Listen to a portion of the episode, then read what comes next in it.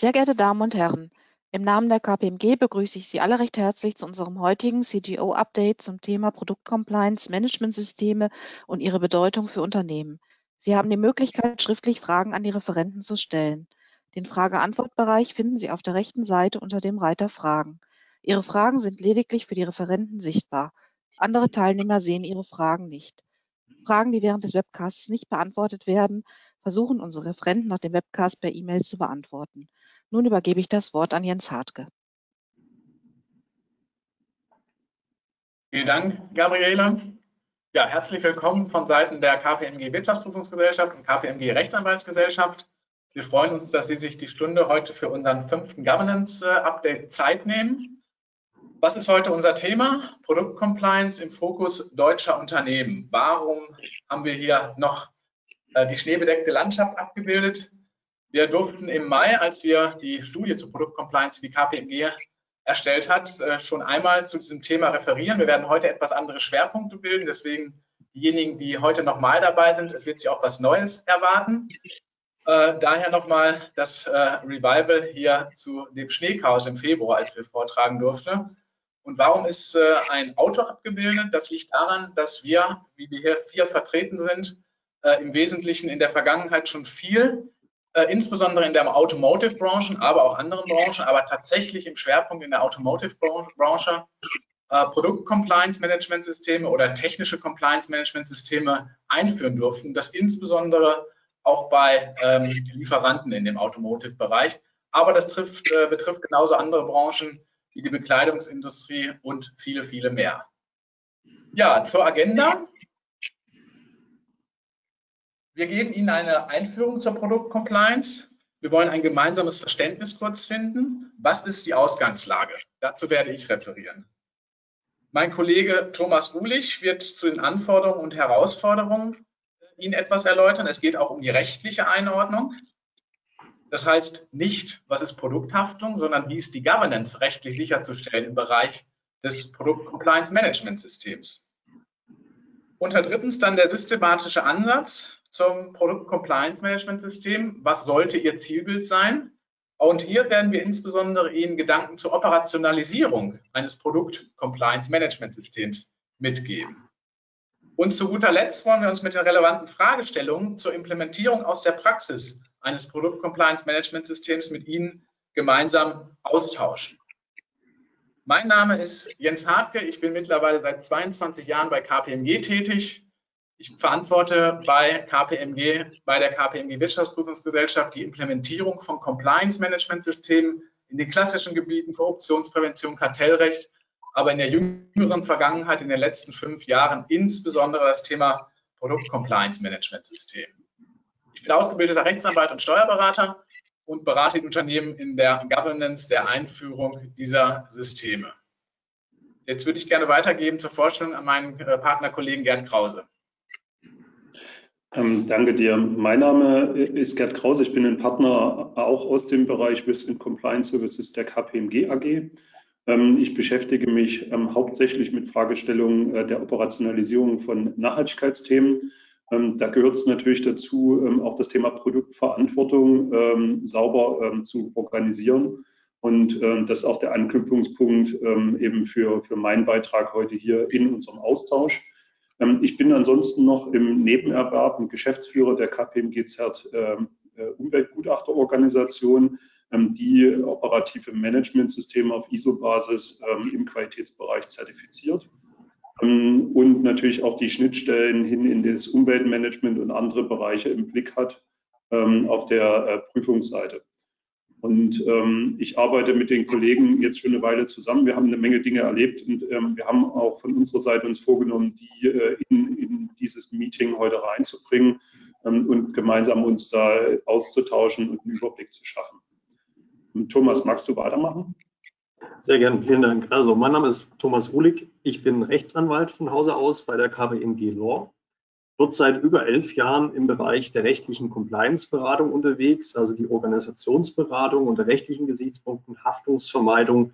Das sind meine Schwerpunkte. Wie kann eine rechtssichere Organisation mit Delegationsketten äh, und saubere Dokumentation aufgebaut werden. Und ein ganz besonderer Schwerpunkt meiner Tätigkeit ist das Thema Produktcompliance im weitesten Sinne, also Produktrecht. Das ist der Bereich, den ich auch bei KBMG Law verantworte und freue mich hier, Ihnen heute da auch Einblicke geben zu können. Und ich würde weiterreichen zu meinem Kollegen Sascha Rickmann. Ja, vielen Dank. Ja, hallo von meiner Seite. Äh, Sascha Rickmann mein Name. Ich bin äh, auch Manager bei der KPMG im Bereich äh, Risk and Compliance Services. Ähm, bin jetzt mittlerweile seit sechs Jahren bei der KPMG und mein Schwerpunkt liegt da im Bereich der Compliance, insbesondere in den Compliance Management Systemen, respektive in den Produkt Compliance Management Systemen und beschäftige mich damit hauptsächlich in, im Bereich der Konzeption dieser Systeme, aber auch der Implementierung und Operationalisierung. Ja, ich würde dann zu meinem Kollegen, den Jens Hartke, äh, weiterleiten, der mit dem Vortrag vielen beginnen Dank, Sascha, vielen Dank. Sehr gut, dann starten wir mit dem Agenda-Punkt 1, Einführung in die Produktcompliance. Was ist Produktcompliance? Was bedeutet Produktcompliance? Äh, ich bin mir natürlich sicher und würde das auch nie unterstellen, dass das nicht so ist, dass Sie alle, die hier heute vertreten sind, so umfangreich sich mit dem Thema Produkthaftung schon lange und immer beschäftigen, weil Sie dazu auch gesetzlich verpflichtet sind. Die Frage ist nunmehr, ob nicht ähnlich wie bei anderen Teilrechtsgebieten, die stark im Fokus stehen aufgrund eines Reputationsrisikos oder einer hohen Schadensausmaßhöhe, äh, Sie nicht äh, gegebenenfalls verpflichtet sind, hier ein präventives Managementsystem aufzusetzen. Das heißt, dass sie gefordert sind, ähnlich wie bei anderen Teilrechtsgebieten, Korruptionsprävention, äh, steuerliches äh, Tax Compliance Management System oder Kartellrecht, sicherzustellen in einem Managementsystem präventiv, dass all die Anforderungen, die die Regulatorik von Ihnen abfordert, auch in diesem Managementsystem abgegriffen werden, erkannt werden, gesteuert werden und gegebenenfalls bei Verstößen verbessert werden. Das heißt, uns ist daran gelegen, Ihnen eine Guidance zu geben mit einer gemeinsamen Definition, was ist Produktcompliance, wie denn die vielen losen Enden, die gegebenenfalls noch lose sind, äh, bei Ihnen zusammengeführt werden können, um ein Compliance-Management-System zu erreichen. Produktcompliance bedeutet im Kern die Konformität mit den jeweils relevanten produktbezogenen technischen, aber auch rechtlichen Anforderungen entlang der gesamten Wertschöpfungskette von der Entwicklung, Beschaffung, Herstellung, Vertrieb und gar auch Entsorgung. Produktcompliance ist effektiv, proaktiv, risikoorientiert zu steuern und erfordert eine systematische organisatorische Strukturen und Prozesse sowie auch insbesondere eine wirksame Integritätskultur. Die Produktcompliance kann dann auf Basis von anerkannten Compliance-Standards, die Sie vielfach kennen, wie zum Beispiel ISO-Standards oder aus den äh, COSO-Standards, auch den Guidance äh, des äh, Department of Justice in einem ganzheitlichen Produkt-Compliance-Management-System definiert und beschrieben werden. Und dann natürlich auch im Anschluss auf die Angemessenheit, Implementierung und Wirksamkeit auditiert werden.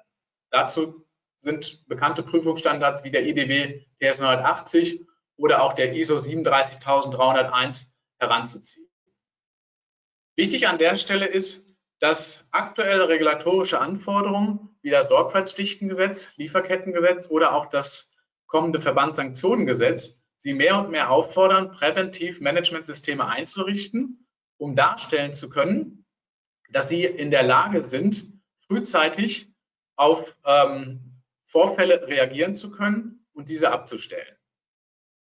Und dazu bietet es sich natürlich an, bereits vorhandene Managementsysteme in Ihrem Hause, wie im Bereich Qualitätsmanagement oder aber auch Compliance Management für andere Teilrechtsgebiete, diese Managementsysteme zu nutzen und um das Teilrechtsgebiet der technischen Compliance oder auch Produktcompliance zu erweitern. Auf der nächsten Seite haben wir Ihnen noch mal kurz dargestellt die Definition des Produktes. In diesem Kontext ist der Begriff des Produktes bewusst weiterzufassen, da nicht mehr nur klassische Güter im Sinne des Produktsicherheitsgesetzes, sondern auch digitale Produkte und Dienstleistungen hierunter zu subsumieren sind. Wir haben eine erhebliche Zunahme der Anforderungen durch die technologische Variantenvielfalt in ihren Produkten. Wir haben eine starke Zunahme der Komplexität durch den steigenden Anteil von Software in Produkten. Und wir haben eine Zunahme der Wettbewerbsintensität Intensität Entschuldigung, durch softwaregetriebene Geschäftsmodelle. Das heißt, diesen ganzen Bereich im Bereich der Produkte und der Definition des Produktes sollten Sie beachten. Und um das PCMS nachhaltig wirksam im Unternehmen zu etablieren, empfiehlt es sich, diesen Reifegrad eines Compliance Management Systems um das Thema Produkt Compliance Management System zu erweitern. Das Thema Produktcompliance kann aufgrund der vielen Einflussfaktoren tatsächlich eine enorme Komplexität aufweisen und deswegen empfehlen wir Ihnen, dieses Managementsystem entsprechend den Anforderungen an ein Managementsystem sauber zu dokumentieren, damit es für Dritte nachweisbar ist. Sie sehen hier nochmal die steigende Bedeutung abgetragen äh, an den Punkten, die ich Ihnen gerade ähm, erläutert habe. Wir haben eine weitaus erhöhte Komplexität. Wir haben sehr schnelle Entwicklungszyklen. Produkte werden technisch immer komplexer und schneller äh, müssen sie entwickelt werden. Auch der Kostendruck nimmt zu. Und wenn der Kostendruck steigt, ist das natürlich die Gefahr, dass sich Anforderungen im Bereich der Maßnahmen und Kontrollen vernachlässigen.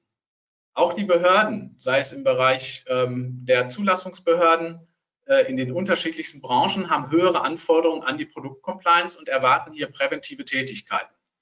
Der regulatorische Rahmen, das habe ich eben dargestellt, verdichtet sich auch erheblich. Und tatsächlich ist das öffentliche Interesse natürlich aus Reputationsrisiken nicht zu vernachlässigen. Ich habe Ihnen eben dargestellt, dass es gewisse regulatorische Anforderungen gibt, die auch äh, zum, dazu führen, dass Sie ein technisches Compliance-Management-System einrichten sollten. Auf der nächsten Seite habe ich Ihnen nochmal einen kurzen Auszug unserer Studie mitgebracht ähm, zur Produktcompliance. Diese können Sie sich auch auf unserer Intranet-Seite der KPMG herunterladen. In dieser Studie haben 83 Teilnehmer aus äh, gut 15 Branchen teilgenommen. Ich habe Ihnen zwei Ergebnisse mal gehighlightet auf der nächsten Seite aus dieser äh, Studie. Und zwar haben wir gefragt, was aus Sicht der Teilnehmer die Treiber für die rechtliche Befassung mit Produktcompliance in ihrem Unternehmen sind und wie sie die Entwicklung ähm, der Bedeutung von Produktcompliance einschätzen. Und auf der rechten Seite ist abgetragen, dass tatsächlich äh, weit, äh, weit über die Hälfte der Unternehmen, nämlich äh, fast zwei Drittel, 67 Prozent der Unternehmen, eine stärkere Zunahme der Bedeutung von Produktcompliance annehmen. Das erfahren und erleben wir auch daher, dass äh, vermehrt die Unternehmen treibend hier die Automobilbranche mittlerweile vollständig Produktcompliance-Management-Systeme und insbesondere auch in den Zulieferungsunternehmen eingerichtet hat und dass diese Unternehmen teilweise auch ihre Lieferanten hinterfragen, ob sie denn solch ein System eingerichtet haben und sich das gegebenenfalls sogar bestätigen lassen. Was sind äh, die Treiber aus Ihrer Sicht? Das sind insbesondere die gesetzlichen Regelungen, die zunehmen. Die habe ich auch eben dargestellt, deswegen meines Erachtens nicht überraschend. Aber was ich gerade auch gesagt habe, die Erwartungen oder Vorgaben von Geschäftspartnern und auch Kunden, die abfragen, was tun sie denn präventiv für das Thema ihrer Produktcompliance? Und natürlich nimmt auch die Wahrnehmung der Öffentlichkeit entsprechend zu. Ja, dann würde ich jetzt äh, unter dem Agenda-Punkt 2 an meinen Kollegen Thomas Ulich weitergeben, der Ihnen nochmal zu, den zu den Anforderungen und Herausforderungen weiter äh, Einführungen geben wird. Thomas. Ja, vielen Dank, Jens. Genau, also wir hatten ja gesehen, dass tatsächlich ähm, die Wahrnehmung eines Unternehmens in der Öffentlichkeit ganz maßgeblich davon geprägt wird, äh, wie die Produkte des Unternehmens äh, wahrgenommen werden und ob insbesondere Produkte sicher sind und rechtskonform sind. Das ist ein ganz wichtiger Treiber für die Produktcompliance und natürlich auch ein, eine Herausforderung für die Unternehmen. Wie kann also ein Unternehmen sicherstellen, dass diese Anforderungen systematisch eingehalten werden? Und da würde ich zunächst einen Überblick geben, was ist eigentlich so der Grundregelkreis, bevor wir später dann in die Details kommen. Ganz wichtig ist es, dass man als Unternehmen sich einen systematischen und konsistenten Ansatz definiert mit dem man die Risiken, die letztendlich mit den Produkten verknüpft sind, zunächst identifiziert und bewertet. Das heißt, äh, sogenanntes Risk Assessment durchführt und schaut nach dem konkreten Geschäftsmodell, nach den verschiedenen Sparten des Unternehmens, deren Produkten, den entsprechenden Zielmärkten, in denen man unterwegs ist, äh, sauber den Rechtsrahmen eingrenzt und sowohl die rechtlichen als auch die technischen Dimensionen äh, der entsprechenden Regulatorik sauber erfasst. Das ist der erste Schritt. Der nächste Schritt ist ganz wichtig dann auch darauf aufsetzend angemessene Risikosteuerungsmaßnahmen zu implementieren und die aber nicht nur einmal zu implementieren, sondern auch fortlaufend immer wieder zu überwachen, zu überprüfen und bei Bedarf zu verbessern. Ja, das heißt insbesondere entsprechende organisatorische, Aufbau- und Ablauforganisatorische Vorkehrungen zu treffen, Zuständigkeiten zu definieren. Darauf werden wir später auch noch eingehen, wie das ähm, äh, erfolgen kann und muss. Und insbesondere auch entsprechende Prozessbeschreibungen und Verfahrensanweisungen. Ganz wichtig dabei ist, dass hier das Thema Produktcompliance eben ein Schnittstellenthema ist, was verschiedene Qualifikationen erfordert dem nächsten Slide haben wir das mal versucht äh, zu illustrieren, nämlich, äh, dass das ganze Thema Produktcompliance ja eine Gemengelage darstellt. Ähm, wenn Sie einmal das Vergnügen hatten, äh, die WLTP-Verordnungen sich anzuschauen, also diese 650-seitigen äh, Verordnungswerke und die Anlagen dazu, werden Sie feststellen, dass das mit Jura nicht mehr viel zu tun hat. Dort findet man Formeln, da findet man äh, Definitionen von Rotationsfrequenzen und arithmetischen Durchschnittsbeschleunigungen und allerlei technische Ingenieursprache, mit der ein durchschnittlicher Jurist komplett überfordert ist. Umgekehrt aber ändert es nichts daran, dass das eben keine rein technischen Beschreibungen sind, sondern letztendlich äh, geltende Regeln, äh, gesetzliche und verordnungsrechtliche Regelungen, sodass am Ende des Tages zu einem ordnungsgemäßen Verständnis dieser Regelungen und auch den Auslegungen, die man aus juristischer Sicht da vornehmen kann, idealerweise zusammenbringt einmal die rechtliche Expertise und die technische Expertise. Das heißt hier, dass man das aus allen Bereichen, die ihre Fachkompetenzen hier sinnvoll einbringen können, eine Schnittmenge bringt, um genau dieses Thema Produktcompliance im Unternehmen sinngemäß und sinnvoll zusammenzubringen. Hier spielen natürlich auch die traditionellen gewachsenen Strukturen im Unternehmen eine besondere Rolle. Hier klassischerweise natürlich die Compliance-Organisation mit ihrer Methodenverantwortung und auch ihren Methoden für Compliance-Systeme und Prozesse, die ja für die klassischen Compliance-Themen wie Korruption, Kartellrecht oder auch Datenschutz ja schon seit längerem etabliert sind. Gleichzeitig aber auch eben die traditionell der Produktsicherheit, auch den äh, Chemikalien- und Stoffrecht äh, verhafteten Fachabteilungen äh, mit ihrer Erfahrung und Expertise zusammenzubringen und aus diesen beiden Welten ein Produkt-Compliance-Management-System zu schmieden. Wie das dann im Einzelnen aussehen wird, werden wir dann im Anschluss noch sehen. Aber erstmal um dieses große Bild, diese übergeordnete Gemengelage darzustellen, ähm, diese Darstellung. Was das dann organisatorisch bedeutet, haben wir auf dem nächsten Slide auch noch mal etwas differenziert. Hier sehen wir nämlich einerseits die Anforderungen äh, technischer und normativer Art, gleichzeitig aber auch die Expertise normativer Art. All das ähm, trifft das Unternehmen sowohl auf der Anforderungsseite, gleichzeitig sind im Unternehmen aber typischerweise auch natürlich die entsprechenden Kompetenzen vorhanden. Wichtig ist nur, dass am Ende des Tages all das was sozusagen an Expertise erforderlich ist, sinnvoll zusammengebracht wird, dass man Schnittstellen bildet und, und was wir in der Praxis sehen, was sich da sehr stark bewährt und auch sehr stark ausdifferenziert hat, dass man entsprechende Gremienzusammensetzungen äh, bildet, die regelmäßig zu bestimmten Produktthemen sich beraten, um eben ein umfassendes und gesamtverantwortliches Bild über das Thema Produktcompliance für das Unternehmen ganz konkret und deren Produkte zu bekommen. Wir möchten mit Ihnen mal eine kleine interaktive Umfrage starten. Und zwar würde uns interessieren, wo bei Ihnen ganz konkret im Unternehmen die Letztverantwortung für das Thema Produktcompliance verankert ist. Vielleicht können wir einfach von der Moderation her die Fragen mal einblenden. Vielen Dank. Das heißt, die Fragestellung, die ich an Sie hätte, ist, welcher Bereich ist in Ihrem Unternehmen für das Thema Produktcompliance letztverantwortlich? der Bereich Compliance, der Bereich Recht, Forschung und Entwicklung, Qualitätssicherung oder Compliance. Compliance, das müsste man hier durchsetzen durch Sonstiges. Ähm, die Fragen sind für die, Ihre Antworten sind für die anderen Teilnehmer nicht sichtbar. Wenn Sie mögen und ich fordere, lade Sie ganz herzlich dazu ein, ähm, stimmen Sie doch gern ab und wir würden mal schauen, wie das bei Ihnen so aufgestellt ist und was wir hier für Ergebnisse erzielen.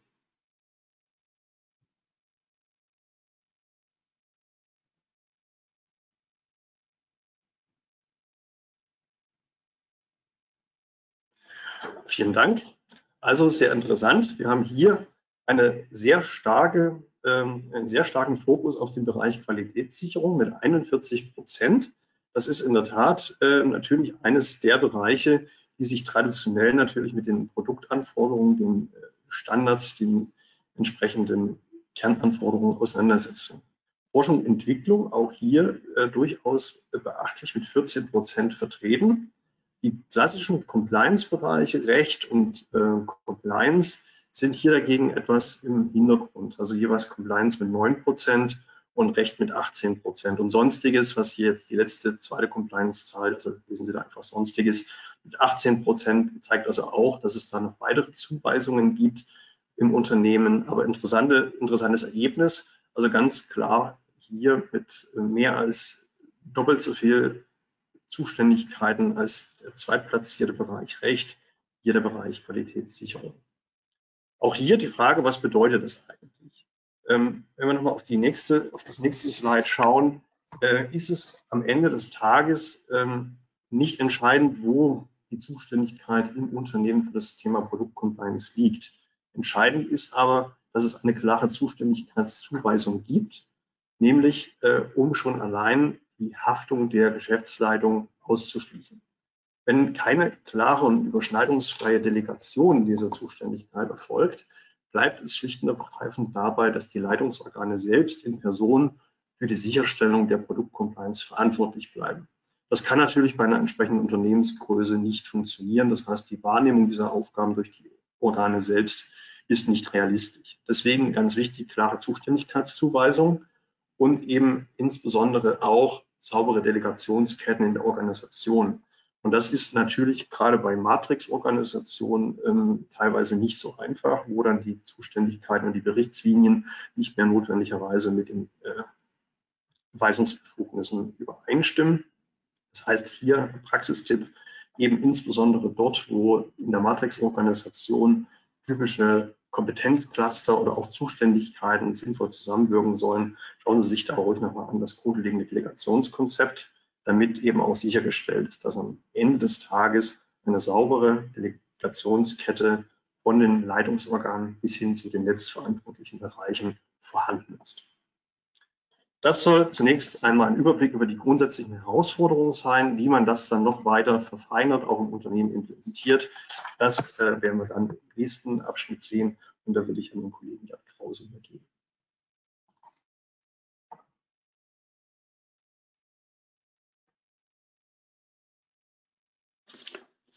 Danke dir.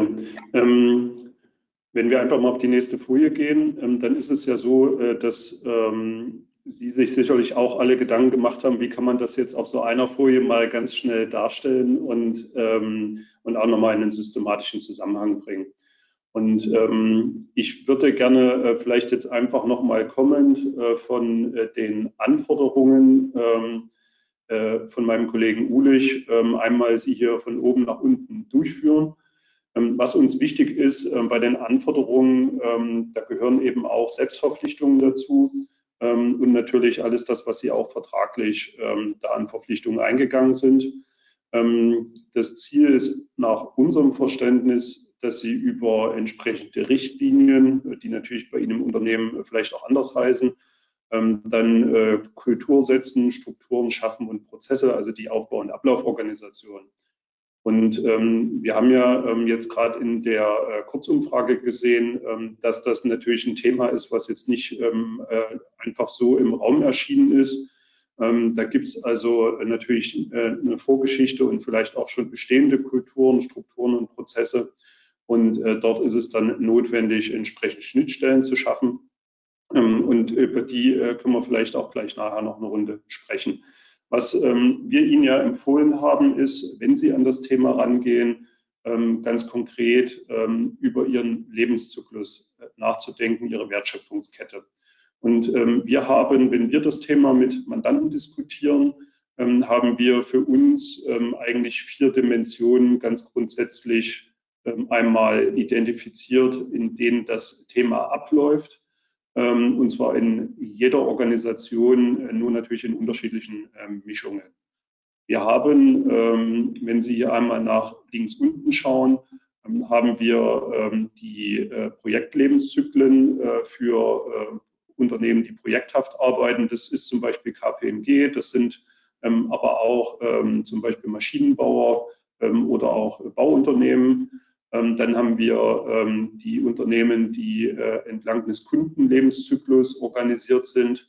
das äh, sind äh, ganz klassisch zum Beispiel Banken, Telekommunikationsunternehmen etc.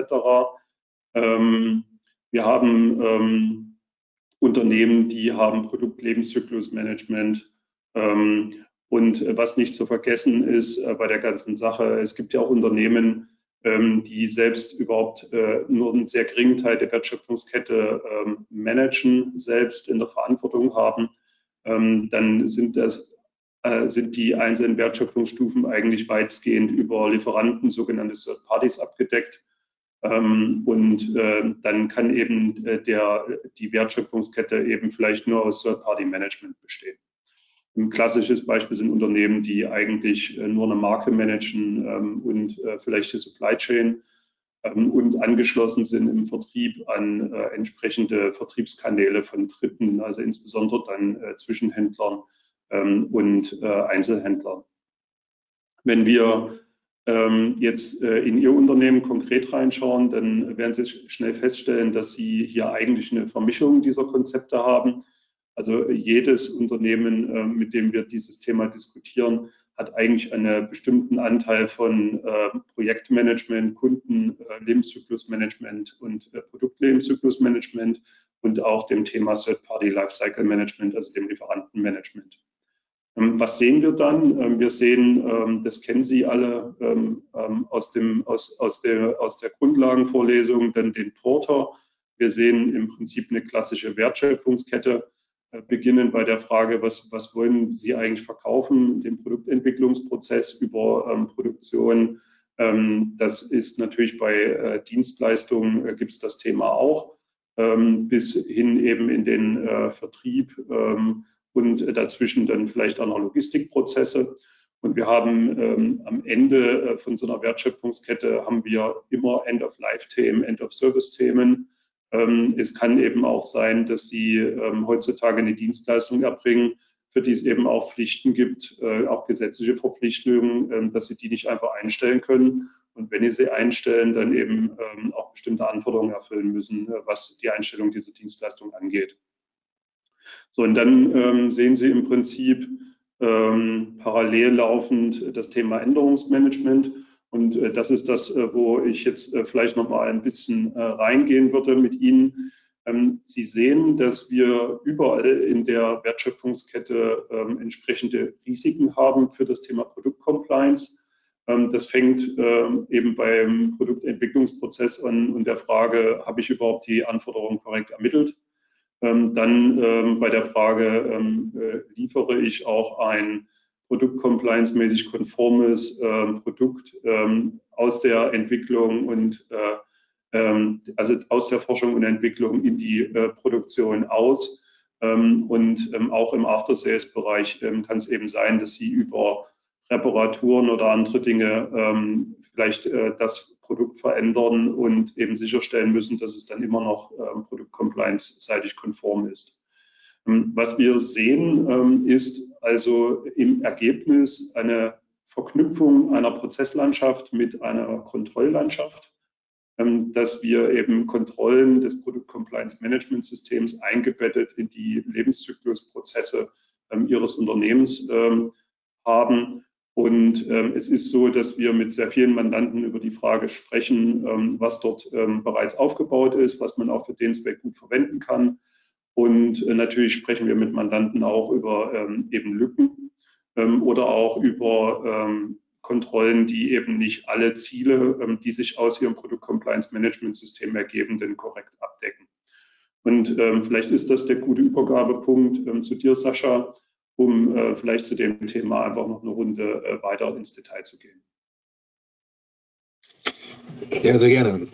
Vielen Dank, Gerd. Ja, wir haben jetzt ja ähm, einiges gehört von äh, ja, Anforderungen, beobachten, identifizieren, Kontrollen implementieren, Risiken äh, identifizieren und mitigieren. Ähm, unser Ansatz ist jetzt, Ihnen einfach mal vorzustellen, wie kann man das Ganze eigentlich einbetten. Ja, Produkt-Compliance Management System äh, hören wir häufig nicht noch ein System. Wir wollen hier ganz klar eine Abgrenzung schaffen. Es geht hier mehr um den systematischen Ansatz. Also ähnlich, weil wir haben jetzt ja die Brücke dazu, äh, vielleicht zum Qualitätsmanagement aus der ISO-Welt. Wir wollen hier einen Regelkreislauf schaffen. Ja, Plan, Do, Check, Act im Prinzip nur anders aufgebaut. Wir haben hier herangezogen den sogenannten PS 980. Das ist ein Prüfungsstandard des Instituts der Wirtschaftsprüfer, ähm, der sich in den letzten Jahren eigentlich zur ja, Implementierung, aber auch vor allen Dingen zur Prüfung von Compliance Management Systemen sehr etabliert hat. Dieser besteht aus sieben Sollelementen, die per se für sich erstmal einzeln aufgebaut werden, aber aufeinander aufbauend sind und sich dann im Regelkreis kontinuierlich verbessern. Das heißt, die Idee ist eigentlich, einen systematischen Ansatz zu etablieren, der sich im Zeitverlauf halt immer wieder weiterentwickelt. Wenn wir uns das Element Kultur angucken, dann ist es eigentlich das Wertefundament. Das heißt, wir haben hier beispielsweise Tone from the Top Kommunikationsinhalte, die einfach auch die Bereitschaft der Mitarbeiter zur Regelkonformität erhöhen. Oft wird das Element Kultur immer eher so als Hygienefaktor bezeichnet. Aus ähm, meiner Erfahrung heraus ist es aber maßgeblich für den Erfolg eines solchen Managementsystems. Der zweite, das zweite Sollelement, die Ziele, sind eigentlich die Anforderungen, die ich daraus äh, definiere. Und aus diesen Anforderungen, die ich unter anderem aus den Unternehmenszielen oder auch aus rechtlichen Anforderungen ableite, ähm, kann ich dann wiederum mein Risk Universe begründen, aus welchem Bereich ich das auch immer definiere. Hier muss man ganz klar sagen, man kann das Produkt Compliance Management System, wie äh, Herr Hartger eingangs schon sagte, ähm, als separates System aufbauen, aber kann es natürlich auch in das bestehende CMS-System integrieren um somit einfach Synergieeffekte zu schaffen, auch insbesondere im Bereich des Risk Assessment. Der Bereich Programm ist dann eigentlich die Umsetzung. Das heißt, die festgestellten Anforderungen, die daraus resultierenden Risiken, wie kann ich damit umgehen? Im Rahmen von Prozessen, Richtlinien, aber auch Kontrollen, die ich implementiere, um genau diesen produktspezifischen Risiken entgegenzutreten. Der Bereich Organisation ist eigentlich die Definition der Verantwortung. Das heißt, wer ist für was verantwortlich? Ich definiere dort Aufgaben, Verantwortlichkeiten, aber auch natürlich Schnittstellen zu anderen Managementsystemen, wie gerade Gerd Krause einmal erläutert hat.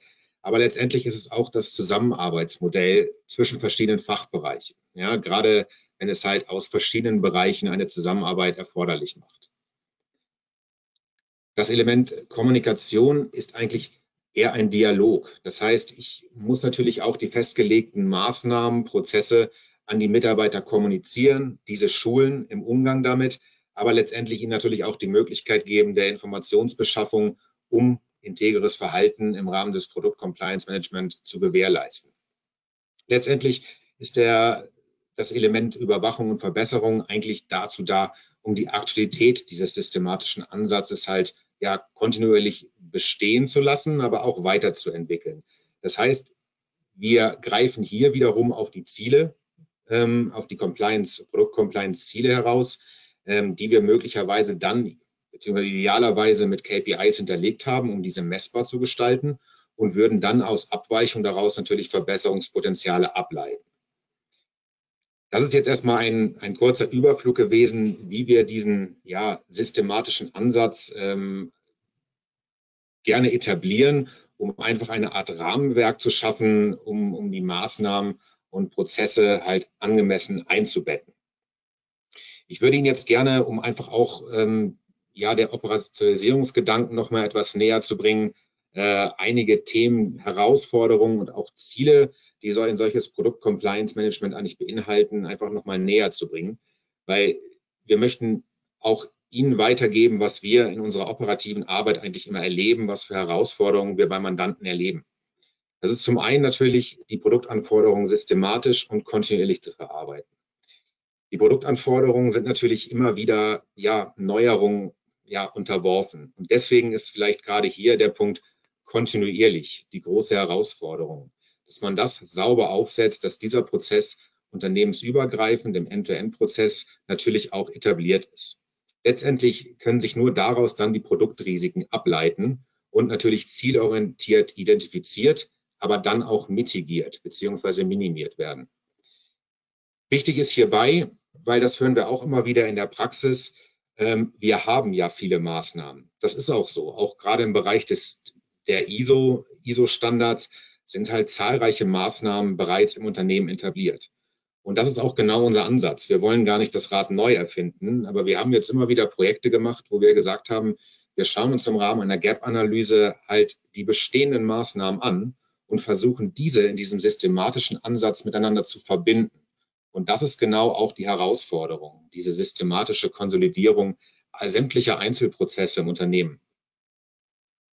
Wichtig ist dabei natürlich auch immer, weil, um einfach auch die Akzeptanz im Unternehmen zu erhöhen, so ein System führt immer wieder zu Aufwand. Und deshalb ist natürlich auch gerade die Intention der Unternehmen, aber auch natürlich von uns, das möglichst aufwandsoptimiert zu operationalisieren. Wie wir das machen können, würde ich Ihnen gleich im Nachgang auch nochmal äh, verdeutlichen. Letztendlich kommt es dann aber auch darauf an, was ich gerade schon mal angesprochen habe, die KPIs zu definieren, diese zu messen, um daraus dann eine Wirksamkeit abzuleiten. Oftmals ist es so, dass die KPIs sehr ja, qualitativ definiert werden, was natürlich eine Übertragbarkeit in andere Unternehmensbereiche oder auch Geschäftsbereiche oder selbst in Tochterunternehmen oftmals als sehr schwierig gestalten lässt. Und das natürlich dann entgegensteht, diesem kontinuierlichen Verbesserungsprozess in den einzelnen Bereichen weiter voranzutreiben.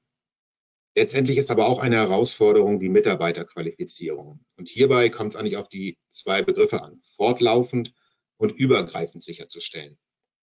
Gerade bei dem Punkt möchte ich mal im Bereich der Komplexitätstreiber ein wenig vorgreifen. Denn gerade zu den Restrukturierungen, die Unternehmen immer wieder unterworfen sind. Abteilungen werden zusammengelegt, es werden Abteilungen getrennt, es kommen vielleicht neue Unternehmensteile zusammen. Besteht aus unserer Praxiserfahrung immer wieder die Problematik, dass die Mitarbeiterbedarfs- oder die Qualifizierungsbedarfe immer erstmal neu identifiziert werden müssen und dann natürlich auch Schulungen immer wieder mit viel Aufwand wiederholt werden. Es kommt möglicherweise zu Redundanzen und die Nachvollziehbarkeit ist auch oftmals und die Vollständigkeit vor allen Dingen auch nicht gegeben. Ich möchte jetzt äh, weitermachen mit den Komplexitätstreibern, denn gerade eine heterogene Produktlandschaft ist natürlich gerade im Hinblick auf die Anforderungen, sowohl rechtlicher als auch technischer Natur, ähm, dehnt das Ganze sehr aus. Letztendlich ist es aber auch die wertschöpfungsübergreifende Tätigkeit oder der Kontext, in dem sich Produktcompliance abspielt, wie vorher schon einmal kurz erläutert, und letztendlich natürlich auch die weltweiten Unternehmensaktivitäten, denn äh, jedes, äh, jedes Land hat im Prinzip seine eigenen Anforderungen und äh, das ist natürlich auch gerade ähm, eine besondere Herausforderung an Komplexitätstreiber der ganzen Thematik. Letztendlich ist es aber nicht nur die wertschöpfungskettenübergreifende Thematik, sondern auch die Entwicklungskooperation oder auch die Zusammenarbeit zwischen zwei Unternehmen. Denn wir haben immer wieder festgestellt, dass da halt andere Qualitätsmaßstäbe auch angesetzt werden an die Produktcompliance-Maßnahmen oder auch die Prozesse. Und gerade diese Harmonisierung ähm, kann oftmals zu ausgedehnten Herausforderungen führen. Was sind letztendlich die Zielsetzungen eigentlich eines Produkt-Compliance-Management-Systems? Letztendlich ist es natürlich die Vermeidung von Umsatzrisiken, hier insbesondere die Umsatzausfallrisiken zu reduzieren durch Rückrufe oder Importstopps.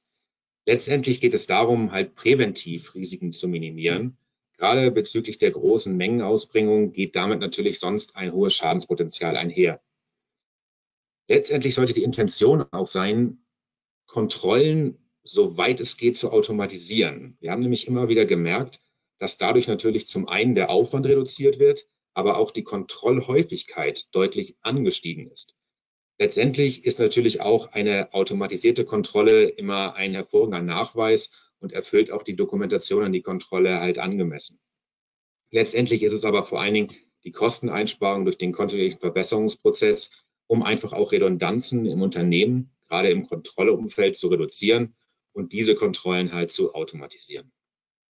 Ein äh, besonderer Anreiz, und wir haben jetzt äh, in den letzten Monaten mehrfach diese ähm, Projekte durchgeführt, sind halt die Vernetzung von relevanten Daten und Strukturen. Wir haben immer gemerkt, dass äh, gerade in, bei vielen Unternehmen sind Strukturen gewachsen, auch gerade durch neue Geschäftsmodelle. Und einzelne Bereiche haben immer sehr viele Insellösungen benutzt. Das heißt, es gab nicht wirklich eine übergreifende IT-Infrastruktur, was natürlich im Hinblick auf die Nachweisbarkeit ähm, der Aktivitäten oftmals eine Herausforderung war. Und eine konsolidierte Berichterstattung war da auch nur sehr eingeschränkt möglich. Deswegen ist es natürlich ähm, ja, zu fokussieren, dass man eine bereichsübergreifende Softwarelösung in dem Kontext hat, die halt auch diese End-to-End-Kontrollen halt konsolidiert beinhaltet. Letztendlich geht es natürlich bei einem Produkt-Compliance-Management-System um die Nachweisbarkeit. Denn man kann grundsätzlich sagen, etwas, was nicht dokumentiert ist, ist auch erstmal nicht durchgeführt worden. Das heißt, sinnhaft ist es natürlich hier, die Nachweisbarkeit sicherzustellen und dann auch nachhaltig zu gewährleisten. Denn nur so kann es auch zu einer Reduzierung des Haftungsrisikos für Aufsichtsorgane kommen. Ich würde Ihnen jetzt gerne nochmal eine, auf der nächsten Folie einen Ansatz der Digitalisierung im Kontext der Produktcompliance etwas näher bringen. Wir haben es das digitale PCMS-Universum genannt. Ähm, hier sind jetzt viele Einzelmaßnahmen aufgeführt, ähm, die wir bereits bei Mandanten ähm, implementiert haben und die halt zum einen natürlich äh, zu einer Aufwandsoptimierung beigetragen haben, aber auch gezeigt haben, dass sie halt sehr skalierungsfähig sind. Ich möchte hier jetzt mal aufgrund der Zeit ähm, nur einige äh, Punkte beleuchten, wie zum, wie zum Beispiel das Thema des digitalen Risk Assessments. Ähm, wir haben es immer wieder erlebt, dass äh, Risikoassessment-Prozesse halt immer noch sehr ja, händisch analog geprägt waren. Beispielsweise ja, über ein Excel-Sheet, was man herumgeschickt hat, das war natürlich sehr fehleranfällig durch den händischen Prozess. Man hat da die Vollständigkeit nicht immer gewährleistet und konnte natürlich jetzt sowohl beim initialen, aber auch beim wiederholenden Risikoassessment ähm, war das halt immer mit, mit sehr viel Aufwand verbunden, weil es halt äh, über Mails herumgeschickt wurde. Wir haben da halt ein äh, ja, integriertes äh, Risk Assessment Tool eingeführt, SOFI, GRC. Das heißt, wo wir eigentlich übergreifend sowohl die Risiken im digitalen Kontext ähm, erheben konnten, diese auch in einer Weise bereitstellen und natürlich dann auch dahinter Kontrollen legen. Und das alles im sehr digitalen Kontext. Das heißt, Risiken konnten gegebenenfalls sogar über eine App bestätigt werden.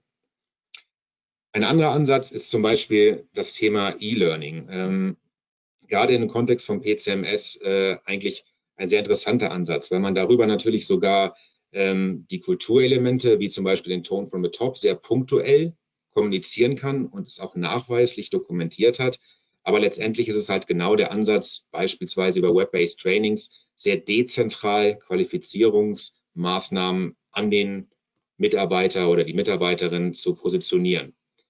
Vorteil darüber ist, ich habe jederzeit die Möglichkeit, über so eine solche Maßnahme, über Web-based Trainings oder digitale Lernplattformen einen Status herabzurufen, bin sozusagen in der Lage, über Dashboards jederzeit eine Ad-Hoc-Berichterstattung über den Trainings- und Qualifikationsstatus abzurufen und habe somit meine Nachweispflicht auch erfüllt, wo wir jetzt wieder anknüpfend sind bei der Mitarbeiterqualifizierung, was der Kollege Ulich vorhin einmal kurz angeschnitten hat.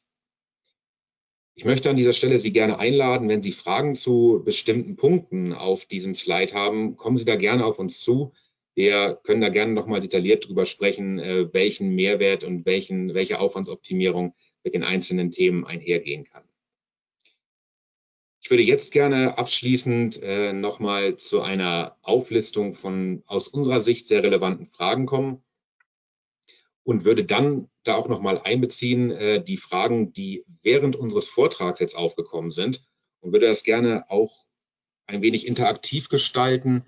Ähm, Schauen wir. Die erste Frage, ähm, die wir haben, ist, äh, wie mir wurde gefragt, wie sichergestellt wird, dass halt die einschlägigen technischen und rechtlichen Anforderungen halt kontinuierlich erfasst werden. Ähm, da wäre mein Vorschlag, Thomas, vielleicht kannst du etwas zu der rechtlichen Thematik sagen. Gerd, äh, du nochmal die technische Komponente etwas erläutern?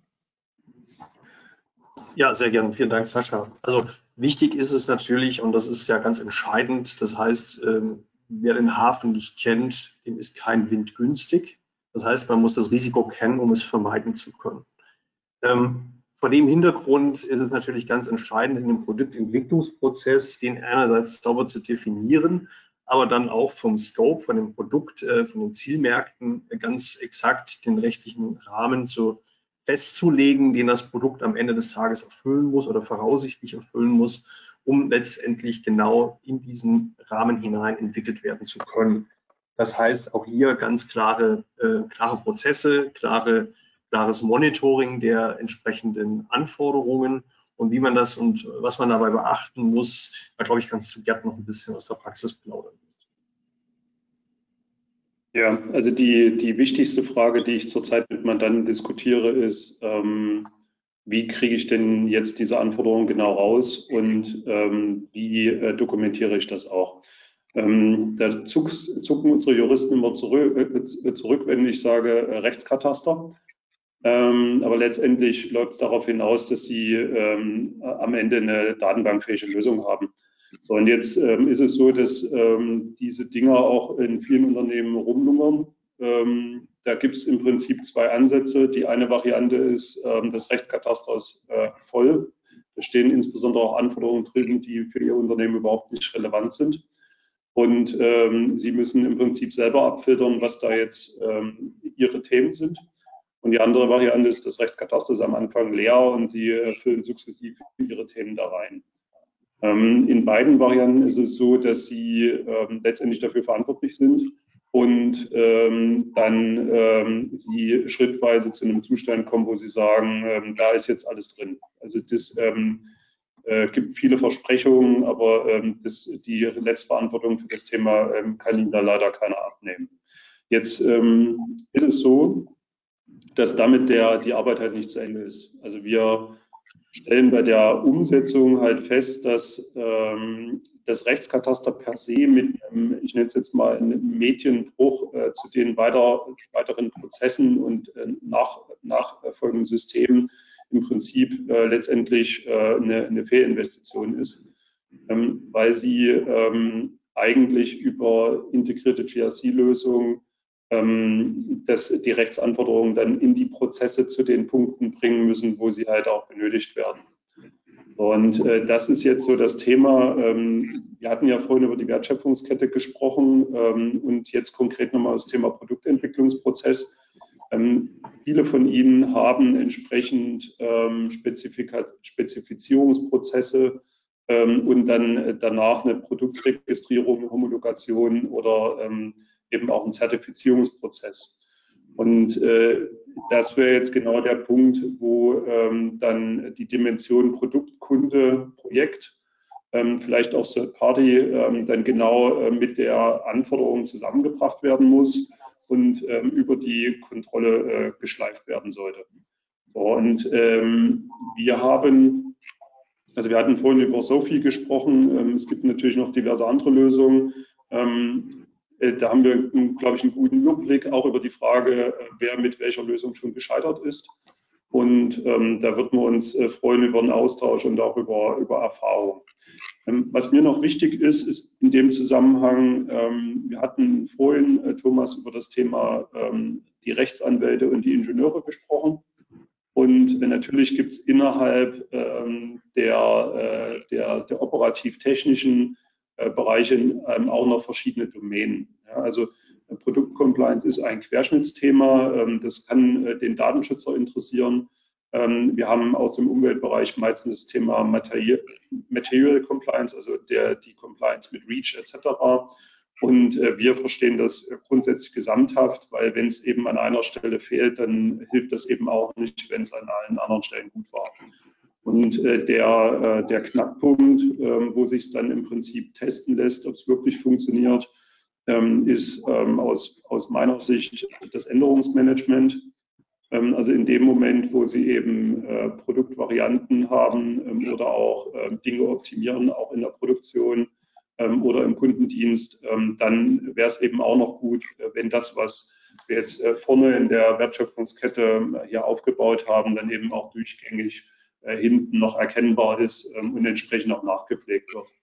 Ähm, so dass wir dann im Sinne äh, der Dashboards ähm, eben auch zu grünen Ampeln kommen können. Sascha, vielleicht so viel zurück äh, zu dir dann.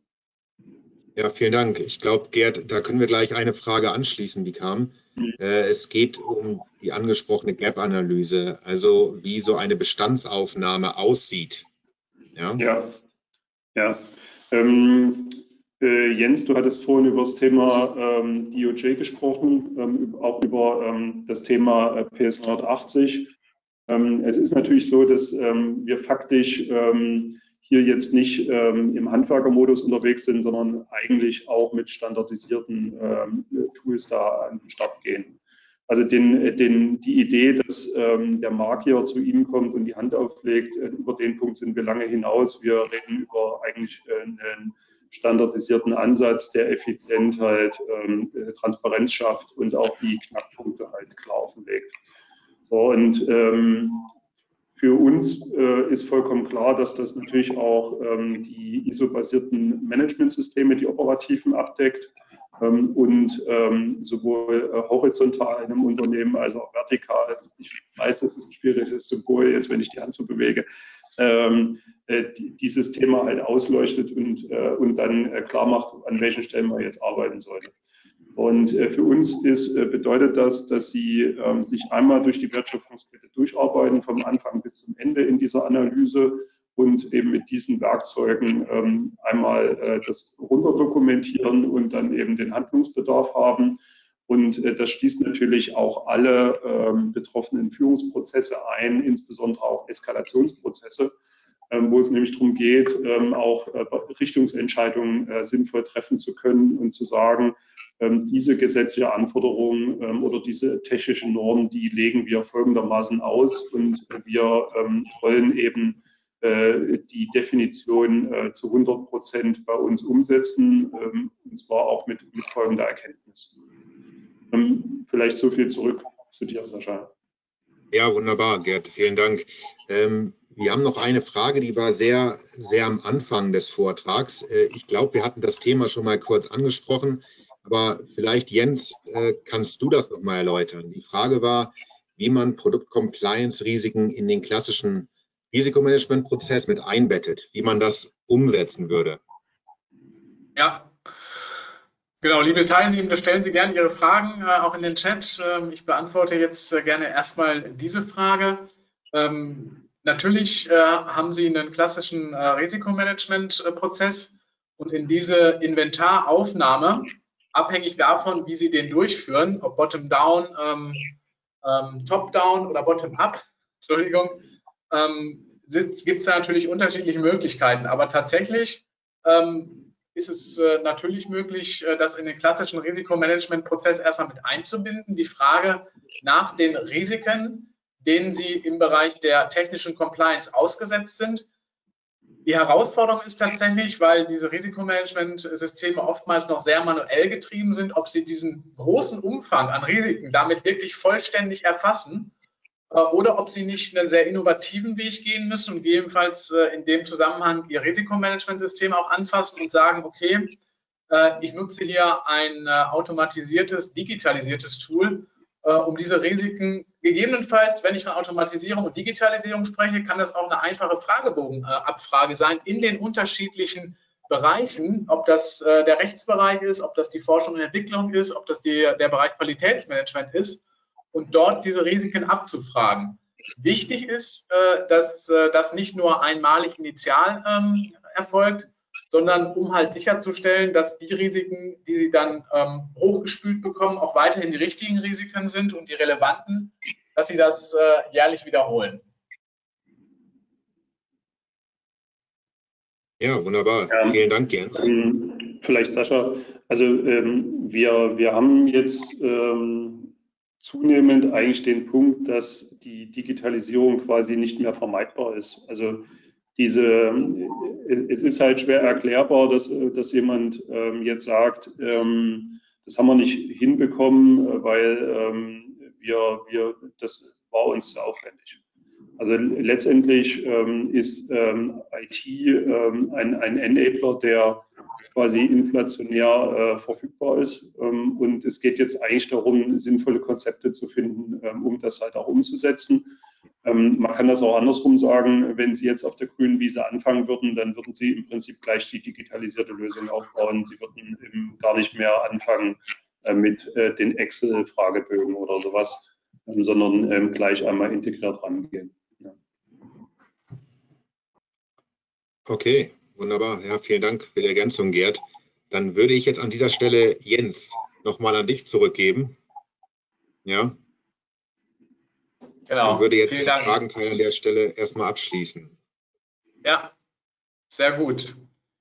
Ja, wir haben auch äh, tatsächlich keine weiteren Fragen. Jedenfalls ich sehe auch keine weiteren. Ähm, wie von Frau Gerlings eben angekündigt, können Sie auch gerne ähm, im Nachgang jetzt noch Fragen stellen.